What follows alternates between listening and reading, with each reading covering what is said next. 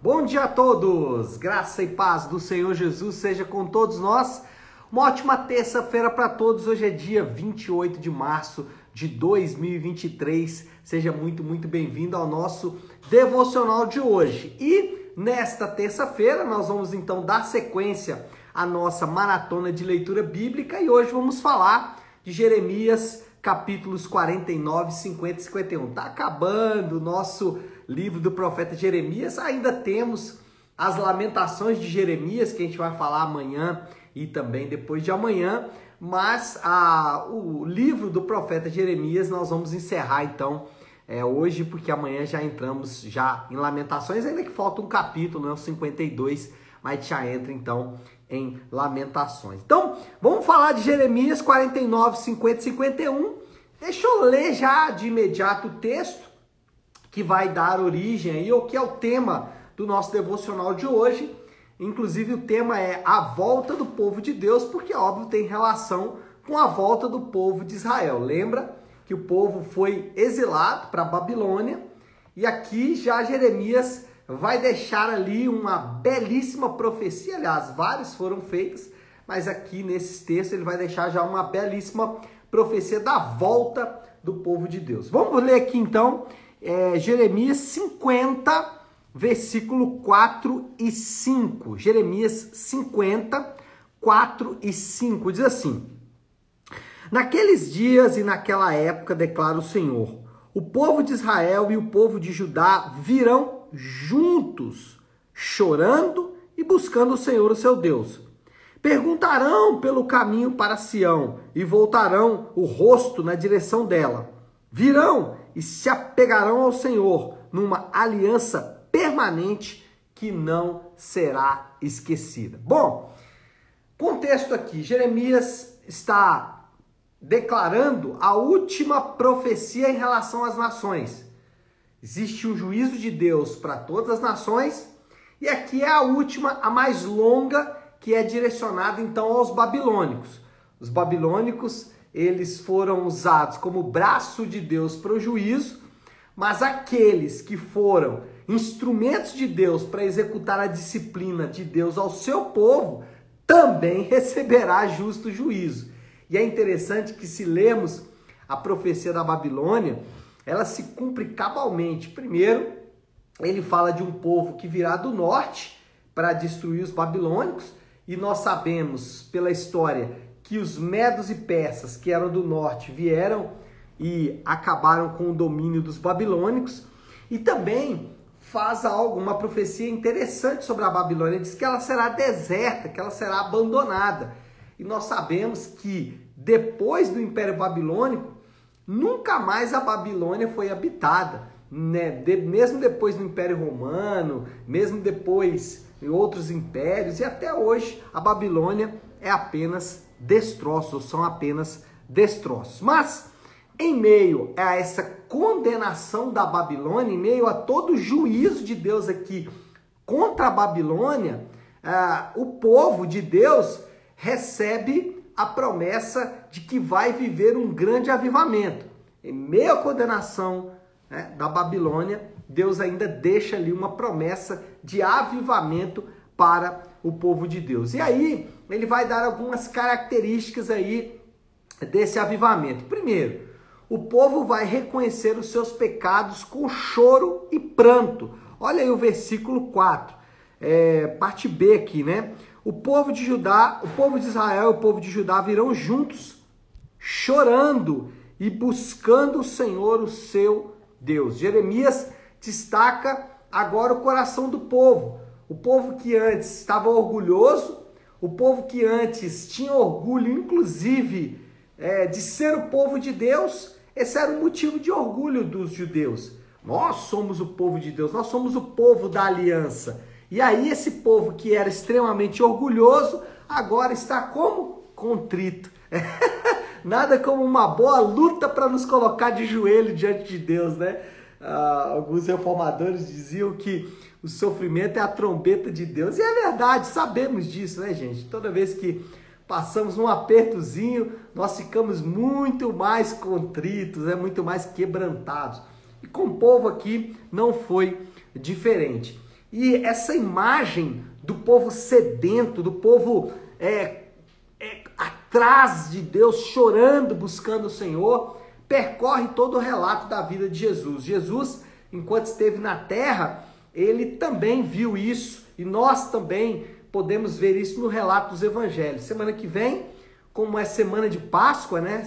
A semana que nós no final de semana celebramos a Páscoa, nós vamos ler aí o livro do uh, o Evangelho de Marcos. E aí vamos ver isso, né, no Evangelho de Marcos, o povo correndo, sedento, querendo mais do Senhor e é exatamente essa imagem aqui que Jeremias pinta. Irmãos, a nossa oração, ela deve ser nesses dias o nosso clamor, nosso o nosso a nossa busca por Deus nesses dias deve ser por fome e sede por arrependimento. Se tem algo que nós precisamos é desse tipo de sentimento que havia aqui, hum, não só nessa profecia de Jeremias, mas também durante a caminhada de Jesus. A nossa oração ela deve ser por isso, Senhor, nos dê sede de arrependimento. Esse povo veio buscando a Deus arrependido pelos seus pecados, mas eles não vieram buscando como se fosse algo normal, eles vieram com choro e pranto, contritos, quebrantados, buscando mesmo a face de Deus, buscando mesmo a presença de Deus, arrependendo-se dos seus pecados. Então, a nossa oração deve ser essa: Senhor, nos dá fome e sede por arrependimento, porque se o Senhor não gerar arrependimento no nosso coração, nós não vamos arrepender de fato. Nós podemos até reconhecer ali o nosso pecado, mas não há reparação e não há abandono. Lembrando que arrependimento envolve essas três coisas: envolve é reconhecimento de que houve um pecado, envolve reparação, ou seja, é pedido mesmo de perdão, em alguns casos reparação até mesmo é, financeira ou qualquer outra coisa, e por último, abandono. Então, nossa oração deve ser essa, né? De Senhor, nos dá também, assim como o Senhor prometeu ali para esse povo, e também quando vimos ali na história de Jesus, né, nos dá também fome e sede por arrependimento, porque avivamento começa com esse profundo arrependimento. Nenhum avivamento começou diferente, sempre por meio do arrependimento. Segunda característica aqui desse avivamento é que o povo confiará novamente no Senhor. A segunda característica, então, é que a confiança agora é somente em Deus e em ninguém mais. É, quando lemos os evangelhos, né, mas toda a Bíblia, mas especialmente os evangelhos, nós podemos ver que Jesus, ele é digno de confiança. Gente, tudo o que Jesus falou é verdade, nós podemos confiar. Quando Jesus diz coisas do tipo, né, ah, busquem, batam, orem e será dado, creio será dado. Quando Jesus disse que do nosso interior, vou falar disso daqui a pouco, fluirá rios de água viva. Estou tentando lembrar algumas coisas. Quando ele disse, né, que ele iria e prepararia morada para nós mesmos, quando ele disse que é necessário para o homem nascer de novo, João capítulo 3, quando ele disse que é, Deus amou o mundo de tal maneira que deu seu Filho unigênito para que todo aquele que nele creia é, não pereça, mas tenha a vida eterna, essa é uma verdade que nós podemos confiar, ainda que não tenha sido Jesus que disse, mas é uma verdade sobre ele, né? O que eu quero mostrar aqui é que tudo que Jesus disse sobre ele é verdade e nós podemos confiar nisso. O povo de Israel viu que podia confiar em Deus, mas olha só, confiar em Deus tem uma característica muito singular. Para confiar em Deus, você deve deixar outras confianças para trás. Quer um exemplo? E eu sempre cito esse exemplo, que é o exemplo do dinheiro. Mas hoje eu vou dar um outro exemplo. Para você confiar em Deus, você tem que deixar de confiar em outras coisas para sua felicidade e saciedade. Quer um exemplo? Família. Às vezes, nós confiamos na família como fonte de segurança e de satisfação. E quando a família falha, o que pode acontecer? Nós também nos sentimos arrasados. Então, é, o que eu quero mostrar e o que a Bíblia mostra em todo o tempo é que confiar em Deus significa automaticamente deixar outras confianças para trás. O que você confia para trazer a sua alegria? Pessoas, por exemplo, confiam na bebida, outros confiam nas drogas, outros confiam em sexo. O que você confia para trazer a sua alegria? O povo de Israel percebeu que eles deveriam confiar só no Senhor. E confiar no Senhor é deixar para trás outras confianças. Isso é fé. Fé em Deus envolve deixar para trás outros tipos de crenças ou outras confianças. Bom, terceira característica deste avivamento: o povo renovará o seu interesse pela lei de Deus. Olha aí, a parte B do capítulo 5 diz assim: Virão e se apegarão ao Senhor numa aliança permanente que não será esquecida. Jeremias destaca isso.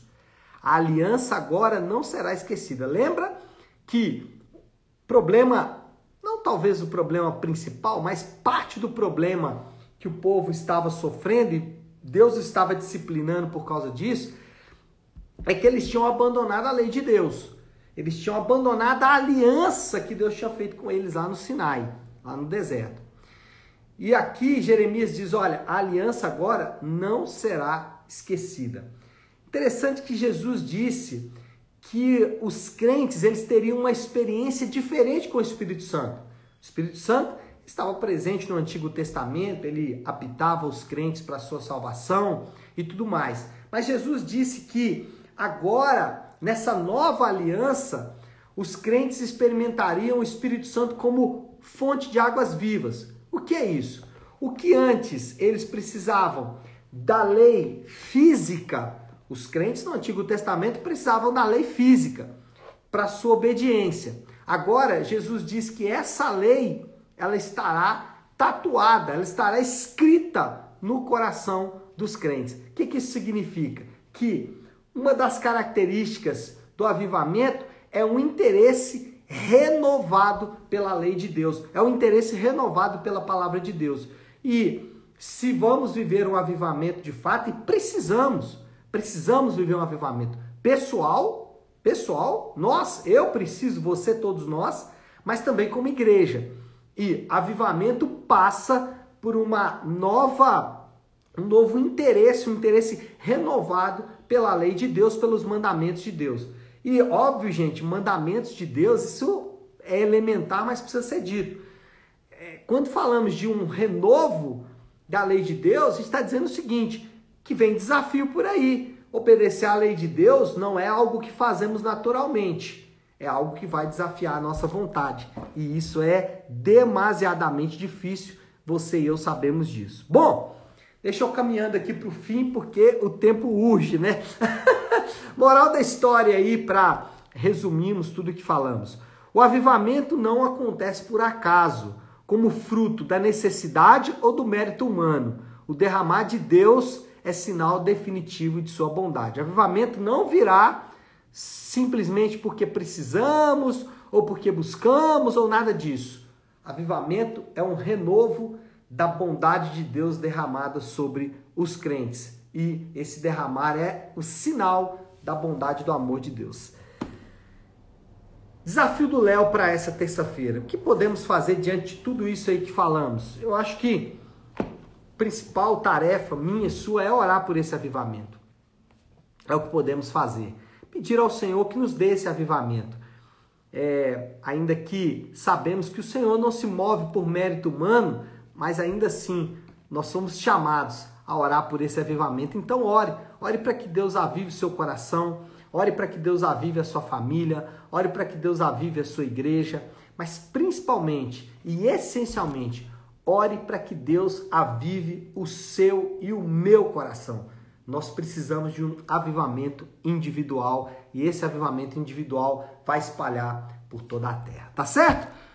É, vamos orar, vamos, então já que falamos sobre orar por avivamento, vamos fazer isso. Se você puder, pare um instante o que está fazendo e vamos juntos buscar a Deus em oração. Querido Deus, Pai de amor e graça, o Senhor que sempre velou pela sua obra e pelo seu povo durante toda a história. E velou para sempre conduzir o teu povo de volta aos teus caminhos. Aqui não é diferente. No texto que lemos, o Senhor prometeu ao teu povo, um povo distante, um povo rebelde, que o Senhor estaria de volta. Obrigado, porque o Senhor cumpriu a promessa.